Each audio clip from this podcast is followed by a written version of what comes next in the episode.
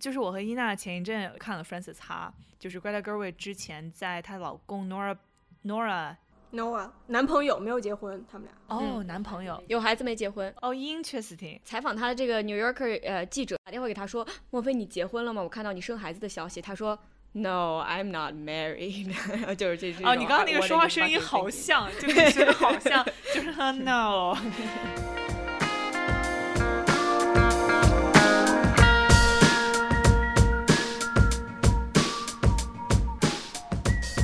欢迎收听本期《小声喧哗》，我是主播 Easy。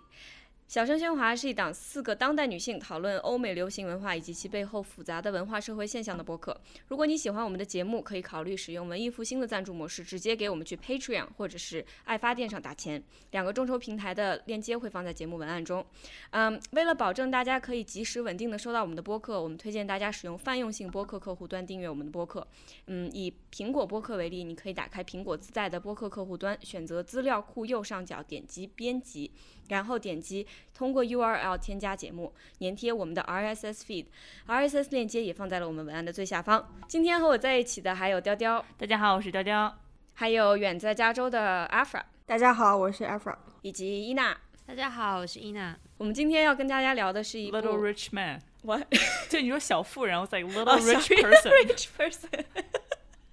Crazy white rich person，嗯，我们今天要聊的是一部改编自世界名著的电影，叫做《小妇人》（Little Women）。然后它是由奥斯卡提名最佳导演 Greta Gerwig 执导，演演员呢有我们大家非常熟悉的荧幕 CP 啊 Saoirse Ronan 和 Timothy Chalamet 甜茶。然后这部电影的话，现在是已经被提名为奥斯卡最佳影片，但是这个导演他却没有被提名奥斯卡最佳导演。这个事情我们可以一会儿再聊。这个电影刚看完的时候，我就想抓住你们所有的人。聊个两个小时，所以憋了这么长时间，然后今天终于找到了一个出口。我想先问一下大家对这个电影的整体印象。甜茶好帅啊！甜茶太他妈帅了，教授好帅，教授好帅，教授就是个花瓶，但是我好喜欢这样的花瓶。不是我，我没有，我没懂教授为什么帅。其实我没有没有教授的存在，教授的存在不就是我我跟你们说，我看到一句话，我是觉得特别好，就是因为那个原著里面这个教授是一个很胖的，不是有点胖的中年男人，一个德国老男人，然后然后电影里面是一个演这种情色片，就是非常艺术的情色片著称的一个 hot。Professor，然后所以有一个人评价说，就好像你去饭店点德国香肠，结果来了一个红酒炖公鸡的感觉。我觉得，Oh fuck，没有，因为那个，因为那个就是你们之前有一个国，就是国内好像文艺片，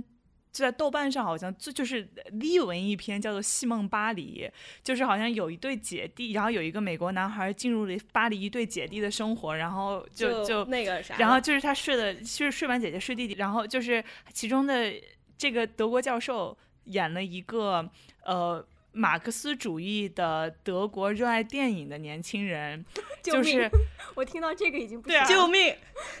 对啊，就是就是你你有听到我们排卵的声音吗？就是集体排卵声音。我觉得十五岁到二十岁的我会为了甜茶而你知道就命都不要，但是现在的我就更喜欢。Professor 一些，并且我觉得那个教授他就是非常禁欲系的感觉，你知道吗？就是他看上去就穿的又非常保守，讲话也非常保守，但是你看着他那个诚恳的小眼神，然后呢跟 Joe 说：“哎呀，我觉得你看你这里可以写的更好啊。”然后整个人就哗啦啦啦啦。没有，他 flirting 的一段是 “You are on fire”，然后 Joe 说：“啊，谢谢。”就是这一段，我对。等一下，我们我们作为一个非常女性主义的播客。如此物化男性真的好吗？挺好的，我觉得 Greta Gerwig 就是给大家一个 怎么讲，doing us a favor。就是我其实我们可以把这个展开来讲一下，因为我觉得，嗯，就是小妇人，无论是从原著还是电影，其实就是都是一个女性的创作者在和大众对于给女性看的这种文章也好，文艺作品也好，它之间。拉扯的一个过程，对，是这样子的。其实这个电影非常的 meta，因为它的第一幕其实就是讲，呃，主角 Joe 他非常紧张，然后整整自己的衣服，然后一步踏进了一个男人主导的世界，就他跑去给那个编辑说这是我一个朋友写的一个故事，但实际上编辑一眼就能看出来这是他自己写的故事。就整个他其实把这个电影变成了一个关于创作的电影，而不只是一个关于家庭生活的电影。我觉得这是这个电影改编做的最大的一个嗯怎么说创新之举之一吧。对，因为那个出版人说，如果你要想给女人写东西，OK 的，但是这个故事里面的所有女性角色，要么得嫁人，要么得死。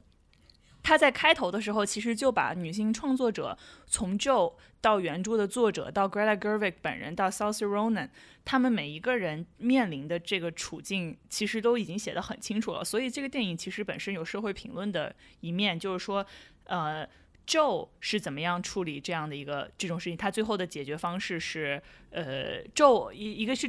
咒 咒，我听着觉得 咒 咒啊咒啊咒呗的，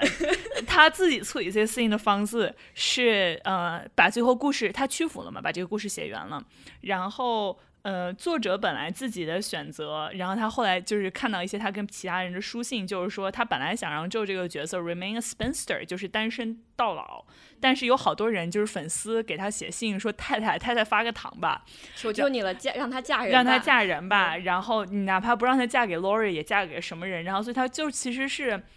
故意的给他写了一个不太合适的角色。其实挺很赌气性质。他之前写给朋友的信里面说，我一点都不想把 Joe 嫁给 Lori，但是我为了就相当于有点像有点报复心理的，想要去黑一下自己的粉丝，所以他就给他安排了一个比较好笑的一个这种啊 match。对，他的原话是 out of perversity，就是出于一种。报复心理，叛逆心理。I made a funny match for her。然后，于是 I expect while of wrath to be poured upon my head，就是我觉得粉丝会给我寄刀片。嗯，但是我还挺享受，但我还挺享受被粉丝寄刀片这件事情的。哎，我我我，我觉得我们可以先聊一下我们对这个电影的很多手法，呃，这些处理这些角色的，呃，他做的一些创新吧。我我其实特别想问你们对于妈妈这个角色的看法，Laura Dern 演的这个 Marmy 的角色。我很不喜欢那个角色，是吧？我当时我看书的时候，因为太小了，我就觉得 Marmy 就是哦，就是就是让我觉得很 wholesome 的一个角色。但是 Laura Dern 这个，我我我就就不能说我不喜欢她的这个处理。呃，actually 我其实很喜欢她这个处理，但是我觉得他代表的就是 Marmy 折射出的这一套社会对于女性的要求，是让我我觉得是让我觉得很紧张的。对，就是就是当时，比方说十九世纪有有有一个女德班的话，就可能当时十九世纪中期，美国整体社会对于妇女的要求就是说你要虔诚、要贞洁、要温顺、要持家，一个美国版本的三从四德。那我觉得 Marmy 她其实是一个，呃，一个高尚版的。这样的一个形象，但是它它的底色其实脱离不了这个三从四德的这样一个局限。就同时，我我我们就是也能比较遗憾的看到说，这种这种美德其实也仅限于小妇人这个故事发生地是 Connecticut 的 Concord，是一个相对于优渥的、相对于和平的一个美国当时这么一个地方。就是他们其实是是所处的这样一个经济社会条件。也是一个比较罕见的。如果从美国当时就是可能更多人的处境来说的话，对，翻译成国内的话，可能就是至少是一个乡绅进士这么一个家庭，但是又不是那种做大官的这种感觉。我其实特别想说，我非常同意你们对于 Marmy 这个角色刻画的一种感觉，有种。恨铁不成钢，或者觉得非常的沮丧的这种心情，但是我觉得其实这个电影里面有埋下一条非常很难去看到的一条主线，就是 Marmy 这个角色的愤怒。它里面有一句话，对他说：“我其实是一生中每天都在生气，而且这种生这种愤怒是一种是一种本能吧，或者说他明白自己作为女人，她的愤怒的表达不可以和男性一样。”因为你想一想，就是这个家庭，她的爸爸远征，四个女孩子在成长的过程中需要源源不断汲取那么多的能量，全部都要从妈妈一个人身上出来，并且她还要去掩饰生活的一些非常见不得人的地方，然后把这种光明和温暖不断的给自己的孩子们。所以他这个角色身上的东西，我觉得更像是一种在你在雕刻的时候的一种 negative space。就我们在看这些女孩的时候，在阴影里面能够呃。成就这一切的就是 Marmy，所以我并不觉得他是一个非常窝囊的角色，反而是可以说是一个小妇人的终点。并且我觉得你其实可以看得出来，他是有在自己力所能及的事情上是有做出一些反叛的。比如说，看到后来好像是 Meg 结婚的时候，然后呢，他那个姑妈然后跑过来尖酸刻薄说一句说：“哎呀，她嫁了个穷人，跟你当年一样呢，怎么怎么样。”然后那个时候我就觉得 Marmy 他其实，在那一刻他并没有说什么，只是一笑带过。然后 Joe 也是，但我觉得他其实内心明白，就是他通过自己的行为给自己的四个女儿。就是表明了说，其实就算是在这样一个社会大环境下，你如果比如说有真爱，你也可以去寻求真爱。虽然这只是很小的一部分，并且这是非常怎么说？我们之后也可能会聊到，就是 Joe 之前就说说女性是有这么聪慧的大脑，这么有趣的灵魂，但是说到最后都是说情情爱爱的事情。对，然后呢？但是这确实，我觉得对于 Marmy 来说，这可能是她在能做的叛逆的事情中，怎么讲？有限的有限的一种反抗一种反抗，对对而且你不觉得他，呃，他就是作者本人对自己的母亲的情这种情感，情我们之后可以聊。但是 Joe 他对自己对 Marmy 这种情感也是又爱又恨的。他一生想做的事情就是不要成为 Marmy，可是他又真的很爱 Marmy，他明白没有 Marmy 就没有他。对，对，因为就是就是小妇人里面最加引号完美的女人就是 Marmy 啊，甚至她的名字就是她作为母亲的身份本身。就是我觉得，如果 Joe 看向 Marmy 的时候，其实 Marmy 是他的焦虑的来源。就虽然 Marmy 已经给她的一切，但是 Joe 的所有的女性身份焦虑都是来自于 Marmy 的这个存在状态。因为首先你既又得能待在社会给女性范出画出的限制范围内，就又得能做到限制之外的人能争取的东西，就是你好像就只能在线外投三分，你还必须得成为 MVP。但是就没有人想做 Marmy，就是我觉得现在。国内的这种所谓的加引号反婚的这种心态，就是因为很多中国女孩子看着，无论你多么爱自己的妈妈，你看向自己的妈妈，你就会觉得好难啊！这种生活和我的自我实现是矛盾的。对，对就是妈妈告诉你你要自我实现，但妈妈给你展示的又是一个没有自我实现的生活。那么，对对，就是其实整体我觉得我们可以聊一聊，就是女性的整个 coming of age 里面，就是 Joe 所代表的她这种矛盾吧。是的，我觉得我们可以回来去聊这四个女孩子。你们在看完电影的时候，或者是小的时候看书的时候，自己最能代入的是哪个角色？我承认我没看过书，然后但是我在看电影的时候，我觉得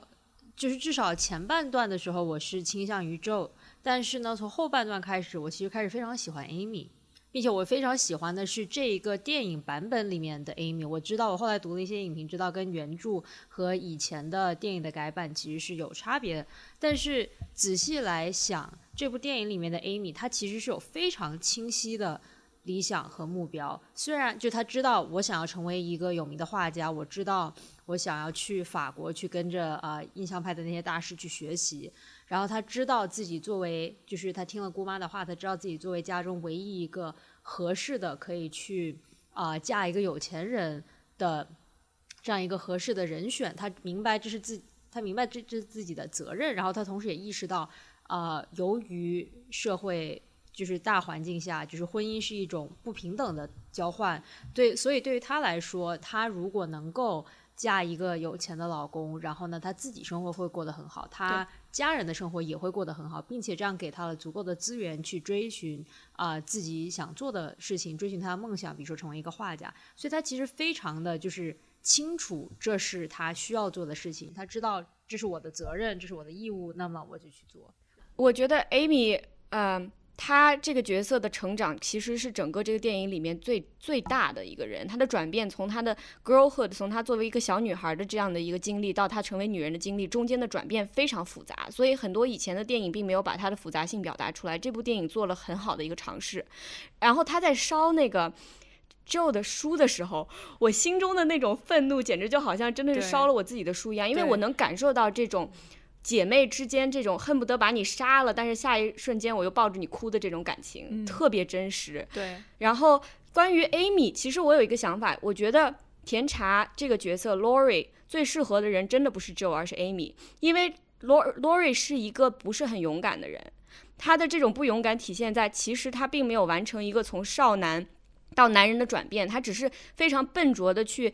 穿上了这种社会给他的作为一个有钱男人要成家的这样的衣服，他心中根本没有做好这个准备，所以他在童年的时候，他的理想女性拒绝他以后，他这个人就非常的基本上就是 wasted away。然后他找到 Amy 的时候，其实他才找到了自己的方向，因为 Amy 作为一个女性，她明白自己。她是一个非常清醒的人，她明白她对整个自己的未来，包括自己在这个社会中的地位，对自己能否改变家庭的经济现实，都有非常清醒的认识。然后我觉得她的这份清醒，其实才是能够帮助 Lori 走向成人世界的一个一个一个入口吧。所以 Lori 找到他，真的就是 like。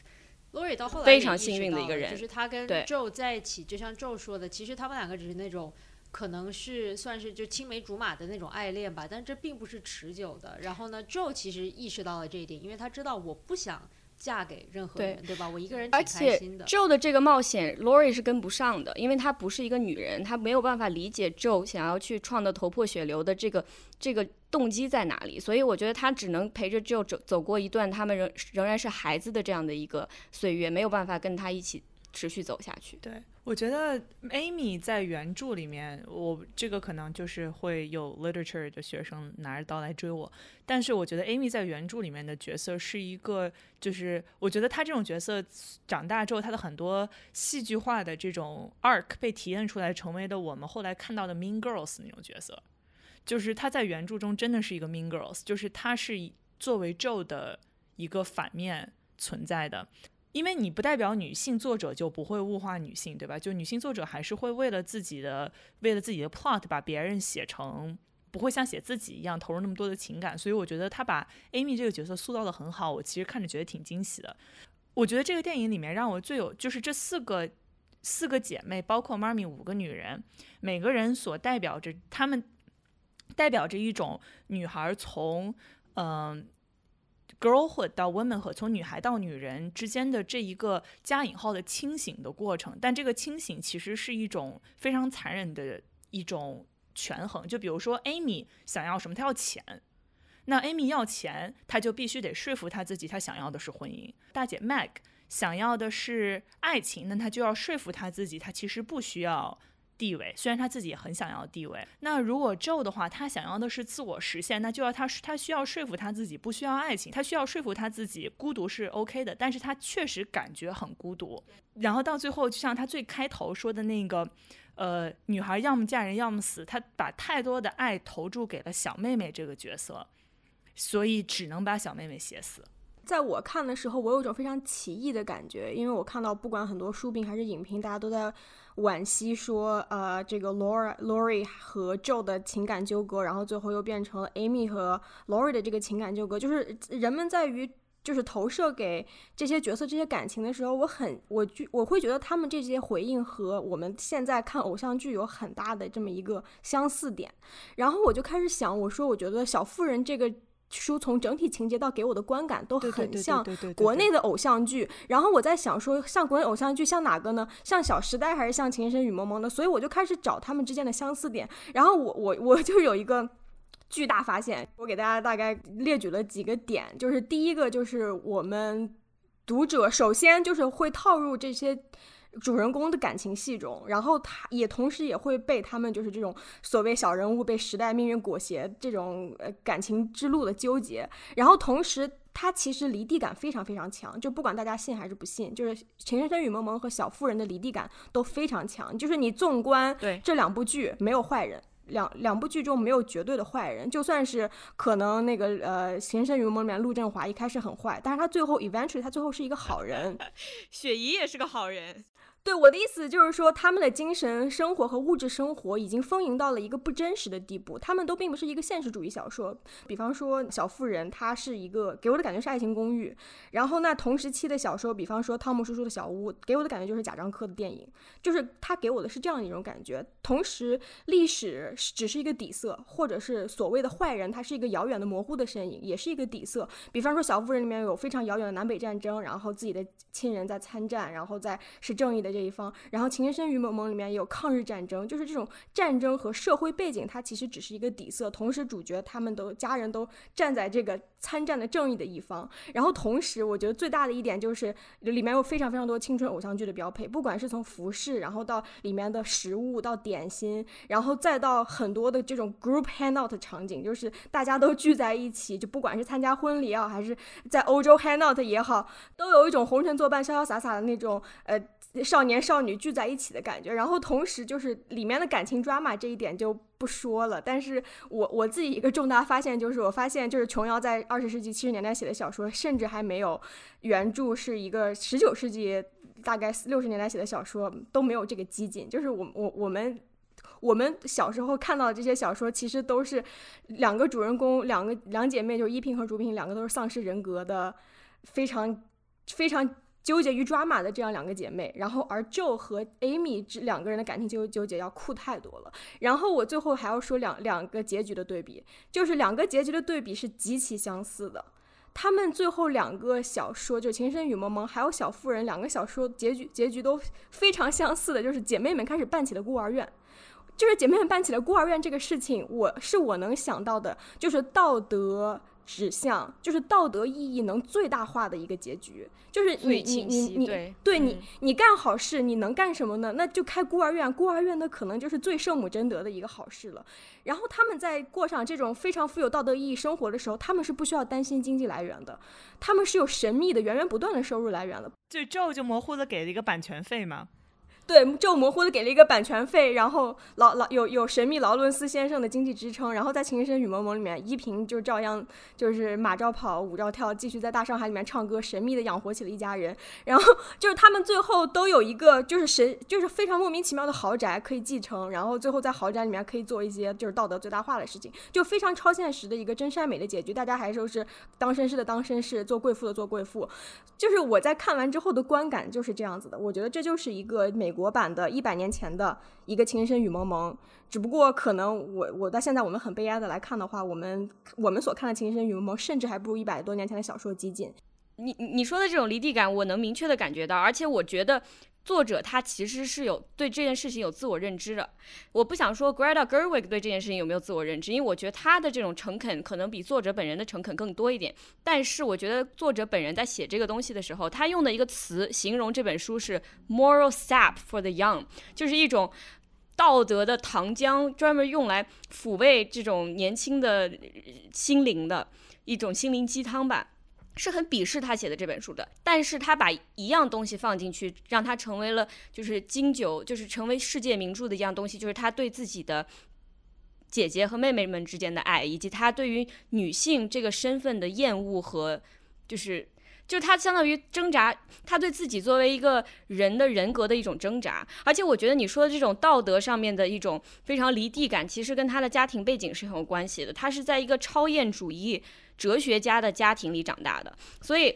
像爱默生呀、什么罗素呀这些人，还有他爸爸，他们这群人都相信说，就是人是可以通过自己的感觉和理性直接认识真理的。所以他们是一群非常非常离地的人。而她作为一个这个家庭长大的小女孩，她她观察到了自己家里面婚姻的不幸，以及没有钱直接带来的贫穷带来的不幸。我不认为她是幼稚的。反而他是一点都不幼稚，他写的这个故事就是为了安慰小的时候的自己，或者是他知道自己小的时候希望的童话世界是什么样子的，所以他给马奇姐妹安排的这个家庭比他自己现实的家庭要幸福一百倍。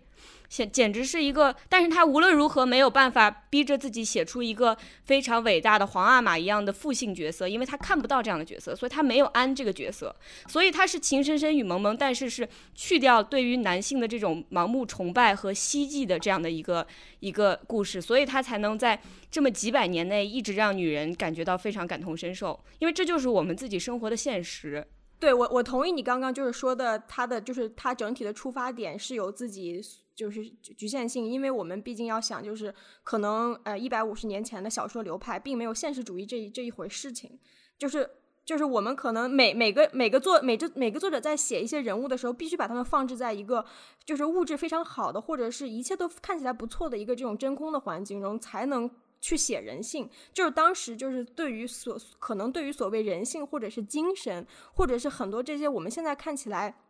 已经比较正常的一些观念，就比方说人是由精神支撑起来，就这样的事情，可能在美美国社会刚刚开启了一个讨论，可能人们之前并不以为就是人的主观能动性是什么，人们可能并不是还没有意识到这个事情。嗯，而且 Louisa Alcott 他是不喜欢喜欢这本书的人的，他对于喜欢这本书的人其实带着一种微微的有一点蔑视，就是这种东西写出来你们也这么喜欢，这就是我。觉得把我自己童年的一些确实有很真挚的情感揉在里面，但是大部分情况下，我觉得这是一本就是一种 moral sap，你们就就吸的这么开心，它其实是稍微有一点点轻蔑的。所以他之后为了赚钱，把这个书一写再写，写他们结婚以后，写 Joe's Boys 后面的几本书越写越不好看，就是因为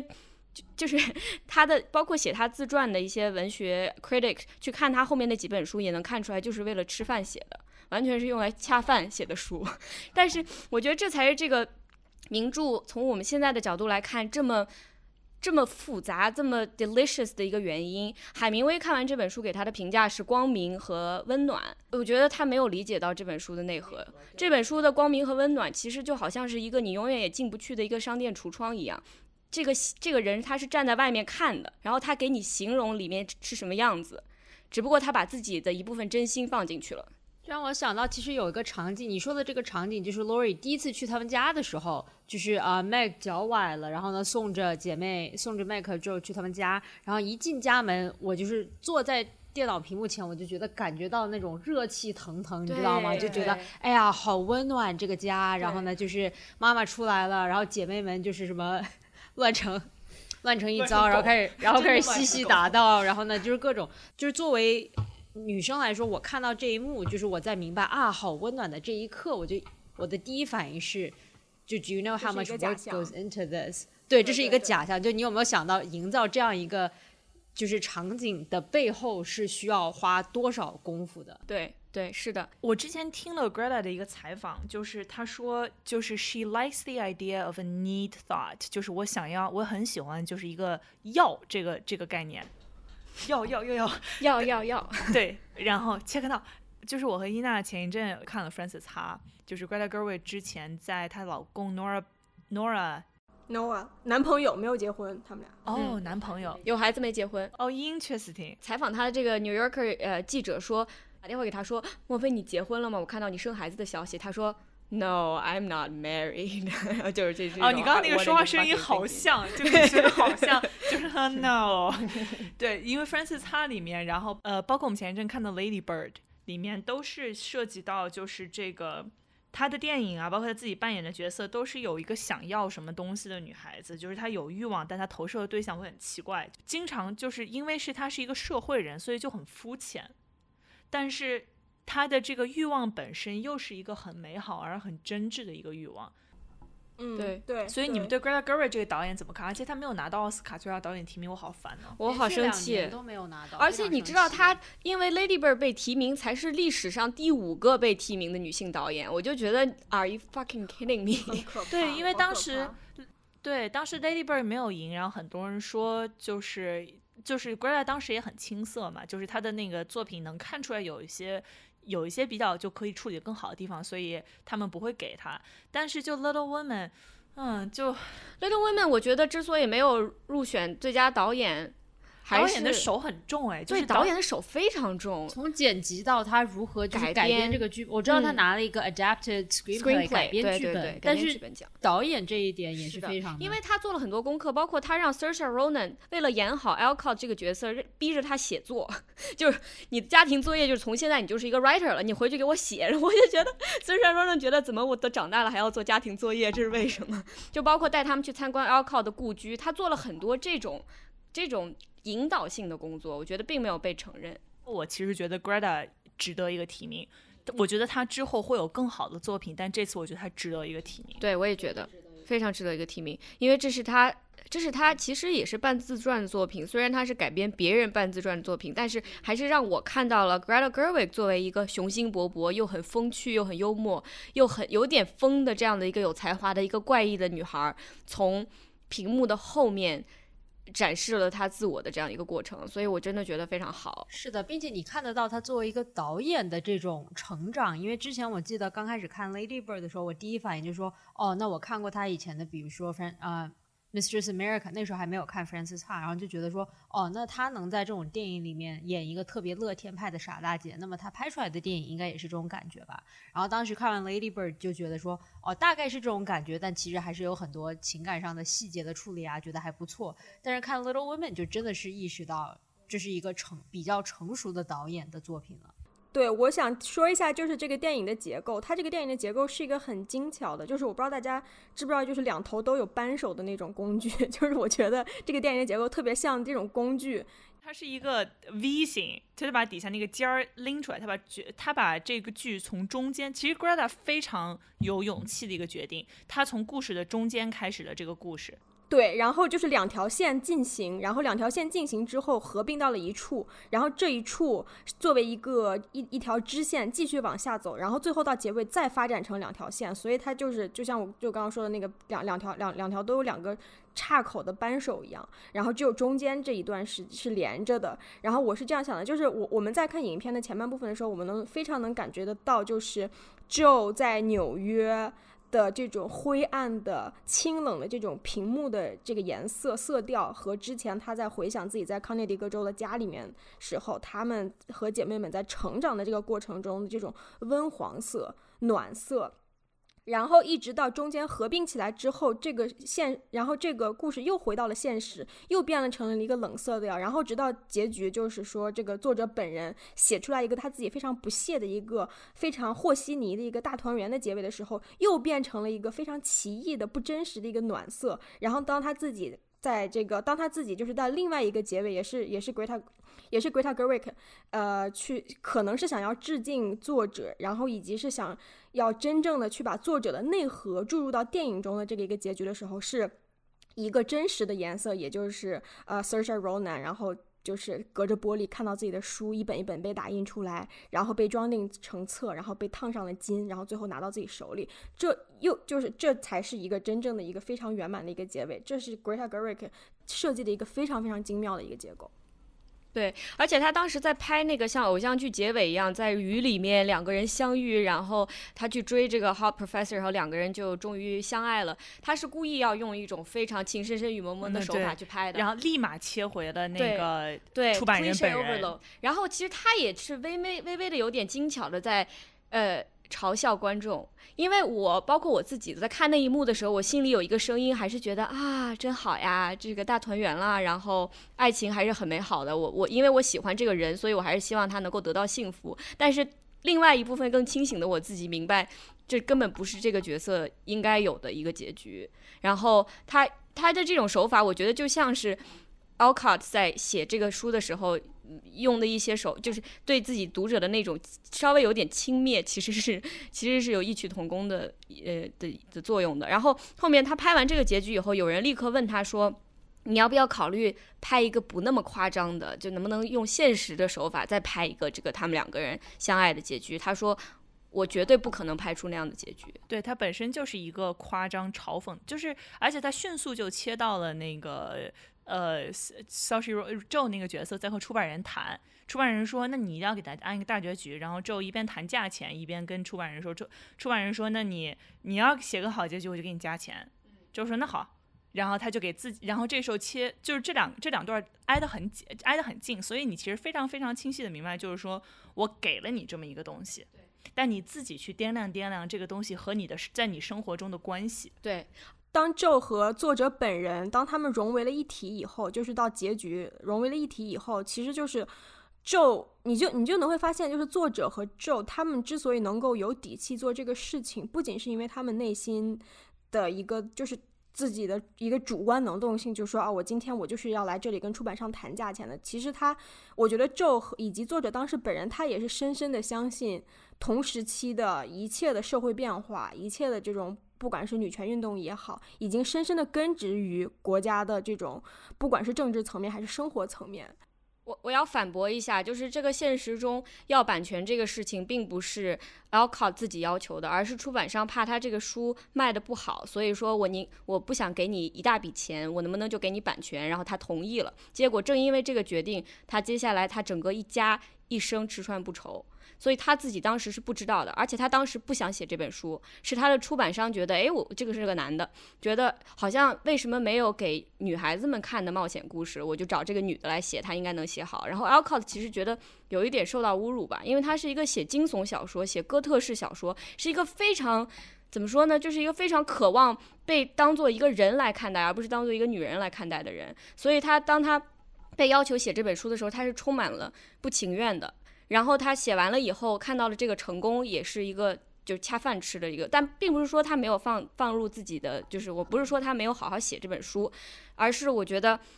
就是我觉得这个这个结尾和现实，就我们说的历史最贴近的一点就是，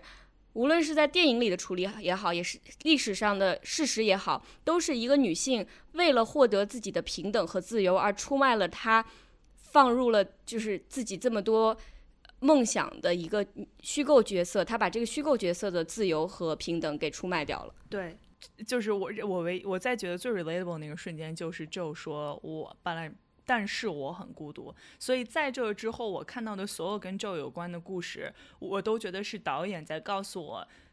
就是导演在给我一个东西。但这个东西就是是导演说，故事一般都是这么讲的。我给你一个一般的讲法。但是你要知道，这是一般的讲法，因为，而且因为这个提到现在，就是你看从 Joe 也好，然后包括原著作者也好，到 Greta Gerwig 这么几代的女性创作者，到现在为止其实都没有解决最根本的这个问题。因为女性的 coming of age 就是你从 girl 女孩女孩时代到呃女性成人的时代，然后中间卡着这么一个少女时代，其实是一个很痛苦、很别扭的过程。对，因为对，因为自社会告诉你，首先你要，特别是我们这一代。资本主主义社会告诉你，你要获得事业上的成功，但是有很多声音告诉你，如果你是获得了事业上的成功，你获得的就是在这种社会意义上的自我实现。你作为一个女性的自我实现，基本就要么是自动失败，要么你你可能有百分之十的 energy 可以用来实现自我实现。然后，那么作为一个人类，你会有自我实现的也社会意义上自我实现也，但是你又会希望有爱人和被爱的向往。但这两个过程是很矛盾的，就是如果你事业成功。又找到了一个自己爱的人，那简直是壮举。对，但是如果你追求事业成功，然后你又追求爱自己的人的话，那么你就要去开始做一些很大战胜，你需要做一些让自己伤害自己身体的事情，比如说生一个孩子。虽然生孩子是一件对很多人来说很重要的一件事情，但是在这个过程中又是一个占用时间和精力和对身体造成伤害的这么一个过程。就是就好像就是说我想要被爱，我得先扎自己一刀，然后在扎自己一刀之后。我就可以拥有来自丈夫，然后来自孩子的这种。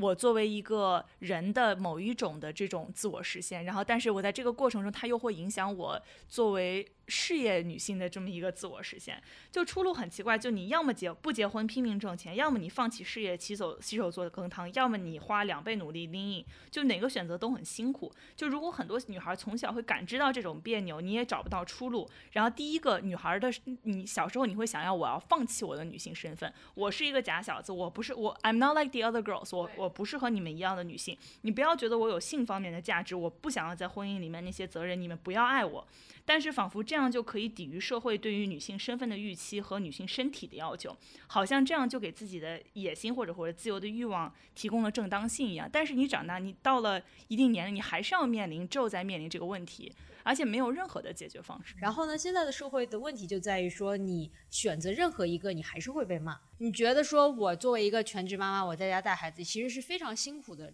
大家就是会那种，哦，你很辛苦，但是 you're not as complete as I am。对，但是我觉得这个是一个我特别想要打破这种迷思，就是一定要把家庭和事业放在两个极端，它并不是黑和白的两面。我只是想要作为一个人自我实现，所以我想要找到能够最大自我实现的。一件事情，可能对 Alcott 来说，成为一个像 Stephen King 这样子非常优秀的惊悚小说的呃作家，是他一生的一个目标。那么对于另外一个人来讲，做一个特别特别特别能够帮助身边所有人的人，就是他的自我实现的方式。我觉得简单的把它分为事业和家庭，其实就是一个非常粗暴的方法。对，因为故事就是因为我们从小听的故事都是这么讲的。那么每一个公主到最后都要都要嫁给王子。要么结婚，要么死，死而复生以后再结婚的也有啊。你死了以后，你很可能就成就了一个男性的天才或者男性的英雄。你通过牺牲自己来成为别人的养料，这是我们听过的故事最常见的一种。但是这个问题又想到了，就比如说国内那一套反婚女权，就是说我其实就这是观点很极端的一帮女生吧。然后这帮女生她的意思就是婚姻制度本身就是和和种族清洗啊、收入不平等啊，就是他们的观点很奇怪，而且我。大部分都不太同意，就是他说婚姻制度就是 evil，就是 killing people，就是杀人。我我其实反而能理解，就是说为什么他们就是完全想把这个婚姻制度变成一个不可能的一个事情，就是因为他们突然发现，如果说婚姻制度不存在之后，我我太爽了。他们突然发现自己能被置于一个非常理想的一个环境中，所以就是当当你这样想的时候，你就会觉得我靠，这太解放了，liberating。就是那那为什么我还要婚姻呢？我必须要说的一点是，这帮人的问题最大在于是他们就是认为结婚这件事情是 evil 的话，那么任何一个像 Easy 刚刚说的，对于男性有情感上依恋的人，愿意对于孩子有情感上依恋的人，他们认为这样的情绪是。邪恶的是错的，是不自然的，而且他们发明了非常非常多的词来辱骂这种有这种情绪的人。这其实是在，这是另一种程度上的问题，因为他是在，其实是在 reject，是在拒绝你自己正常的一件。对他其实是对自己人性的一种背叛。但是确实在现在这个社会中，如果你正好是一个女人，并且你天生就爱女人的话，你的这种自我挣扎是另外一种。不会说是觉得我想要做一个完整的人会这么困难，所以说当时 Joe 他有一句话，我觉得电影里面也说到了，我特别特别感动啊，而且我特别能理解，就是他大姐要结婚的时候，他心都碎了，他觉得我想跟他结，我能不能跟 Meg 结婚，然后我来保护他，因为如果婚姻是让一个女人安全的唯一手段，能不能让我来做？他的这种动机非常 queer，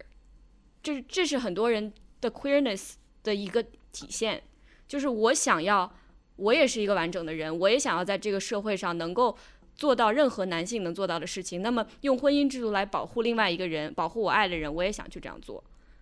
我看到有很多人说，就是他在 Joe 身上看到的 queerness，然后但是有的时候我也会觉得说，那如果我是 straight，我我是作为一个直女。然后我在就 Meg 结婚那个瞬间的感觉，我也会有。那么我作为我侄女这部分的 identity，那我那我是不是侄女？就是我觉得这都这些有这些问题都是 OK 的。这些问题都是 OK 的，而且我觉得我现在变得非常的激进，就是我认为我喜欢男性，可是我不喜欢男性的社会性别。我觉得其实 Alcott 当时就有纠结这个，而且直接他人生践行了这个挣扎，因为他一生未婚，在那个时候这是一件非常。非常难的事情。他不仅一生未婚，而且你看他的人生的这个轨迹是其实挺惨的一生。他生活在一个家庭，这个家庭的爸爸极其的不接地气，觉得靠着自己的这套理论就可以达成美好的乌托邦世界，然后以至于其实他家的四个四个女儿和和一个自己的妻子都快吃不上饭了。他也不觉得这有什么问题，因为你的身体没有你的灵魂重要。他是这样一个人，所以。所以 Alcott 他 Louisa 就是 Alcott 他自己观察的是什么呢？全世界的人都告诉我，婚姻是一个交易，我出卖了自己，相当于出就是放弃了自己人格的一部分，我就可以换获得安全和金钱，或者是一种一个提供者的身份。可是他眼睁睁的看到自己家里这件事这个交易失败了，他的妈妈牺牲了这么多，却换来了贫困就潦倒的一生，所以他从来就不相信这一套。那么他干嘛要去做这个交易呢？请大家不要不要不要认为小声喧哗希望大家嫁得好，对。但是我作为一个沉浸在还挺美好的爱情中的人，我我仍然就是非常幼稚的觉得，maybe I can have it all。这就好像是 mag 当时跟 Joe 就是 Joe 泪汪汪的，就是看着姐姐说说什么，你为什么就是你嫁跟我结婚不行吗？然后呢，啊，我记得 Meg 当时说了一句，就说就因为我的梦想跟你的梦想不一样，我的梦想是。结婚生子，或者是我的梦想是啊、拥有一个幸福美满的家庭，然后通过婚姻来达到实现这个梦想。就因为我的梦想跟你的梦想不一样，不代表它不重要。对，我在想，就是说，我们四个人其实现在就是都是沉浸在那种比较简直是可以拍都市爱情剧的那种美好的爱情中。但是有的时候我们会说，我们觉得我们自己很幸运能找到这样的非常好的伴侣，但是又会觉得说，那我们觉得自己幸运，这意味着这个结构就是这个这个结构里面就有 gamble 有赌博的成分。对对，这就是为什么我觉得 Joe 的结局不应该幸福，因为他的幸结局这么幸福，就变成了他赌赢了。他赌赢了，你给大家看的是一个一千万人里面有一个中了彩票的人，那你把他的故事放大，让大家看，让大家获得一种心理的慰藉，他的目标是什么呢？如果我不是幸存者，那 something's wrong with me，但不是的。这个这个这个游戏基本上就是一个很难赢的游戏，甚至我现在也没有说 我已经赢了。对啊，对啊。对，就是属于对小声喧哗在第在在在六十年之后跟大家说说就是 we're we're we're pretty much 快快快老差不多了。也我就是 I think safe to say 揭晓一个结果，对对 that I think at this point We got there。差不多了。就是我觉得我们大家现在脑里面构想的还是六十年后我们赢的一个局面，我们有没有就是对对对对对甚至敢不对对敢想我们输的局面呢？对吧？呃、我觉得今天我们讨论可以了。关于电影其实没有说太多，但是就是我们自己想说的话已经都说出来了。我觉得《小女人》这个小妇人，啊，小妇人，我觉得《小妇人》这部名著它之所以流传这么多年，一直极其受欢迎，是有非常非常大的原因的。而且这个电影也是非常符合我们时代精神的一个改编。最后我想说的一句话就是关于这个《Little Women》为什么是一个虽然表面上看起来是非常甜蜜与光明的一个故事，但实际上它的底色是愤怒并且无奈的，就是因为。当你是一个女孩的时候，你是一个 little woman，你是真的就是一个小版的女人。但是你长大了，你成为女人以后，你发现这个社会眼里你还是一个 little woman。这个这个是他对你的一种不屑，是一种怎么说无孔不入的一种轻蔑。对，就街上会突然站出来一个人告告告诉你说你就是一个 little woman。对，就拍拍你的头，说：“哎，你真可爱呀，你就是一个小女人。”那我们大家一生的这种挣扎，可能你从身为一个在这个社会里面的女人，你的挣扎就是我能不能就重新就只做一个人？我觉得这个挣扎是几百年来一直没有变的一个挣扎。那今天我们就聊到这里，希望大家能够去呃微博上关注我们，我们现在也在 Twitter 上叫做 Loud Murmurs，然后希望大家可以给我们踊跃捐钱。我们现在的所有的这个节目的后期都是呃交给非常有才华的一些 editor 去做的，所以如果大家给我们一些捐款，我们就可以出更多更好的节目啊、谢谢大家，下次再见，拜拜。